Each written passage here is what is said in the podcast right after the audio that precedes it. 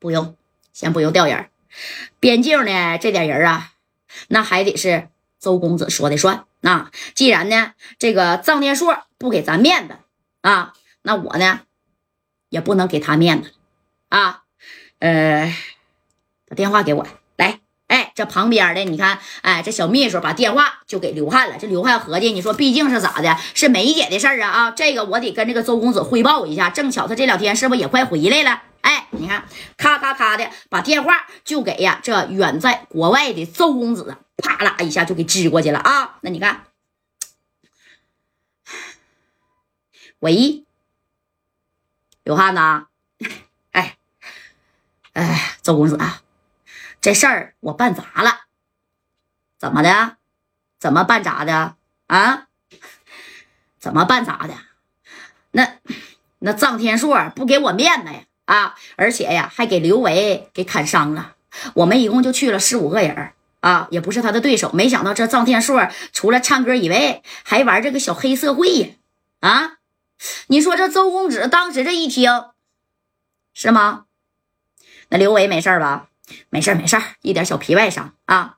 你看公子啊，不行，我就从境外调人了，调点职业啥，直接给他干销户得了啊！这个小梅的这事儿吧，那不要。这臧天朔呢，好歹呀，他也是个小人物啊，也是挺出名的。但是在四九城能这么猖狂，是不是有人给他撑腰啊？谁给他撑腰啊？啊，没有人给他撑腰，顶多呀。他就我走的时候，他跟我提了一下夹带，哼，夹带都是在京城混的嘛，啊，他们指定能认识呀。行，你呢，先跟刘维呀在医院看伤吧。啊，我买了明天的机票，明天我就回京城。我倒是想要会一会，哎，这个臧天朔，我看这个臧天朔啊，到底给不给我面子？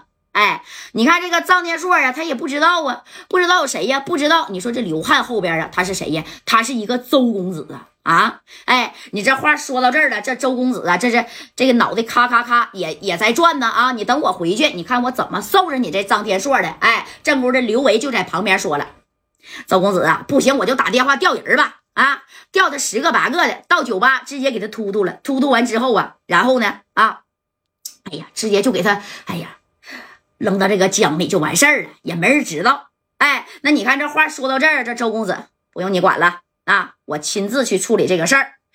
呃，小梅呢，毕竟是我的女人啊。你说你俩没把这事儿处理好，我也不怪你啊。等我亲自回去，我带小梅去找张天硕。哎，啪，这电话就撂了。这周公子呢，紧接着啊，你看旁边还咔搂过来了。宝贝儿啊，等我啊，我先回趟国。哎，你说旁边这个小金发女郎啊，那家的，哎，蓝眼珠啊，小金发，长得那小身材，前凸后翘，后翘那也是嘎嘎好啊。好吧，啊，亲爱的，早点回来啊。你看这这那叫有米的人都是左拥右抱的吗？哎，紧接着你看啊，这周公子呢就票已经订完了。哎，第二天呢就是啊从国外屋哎坐了几个那个十来个小时的飞机呀，咔咔咔的啊，那就回到这四九城。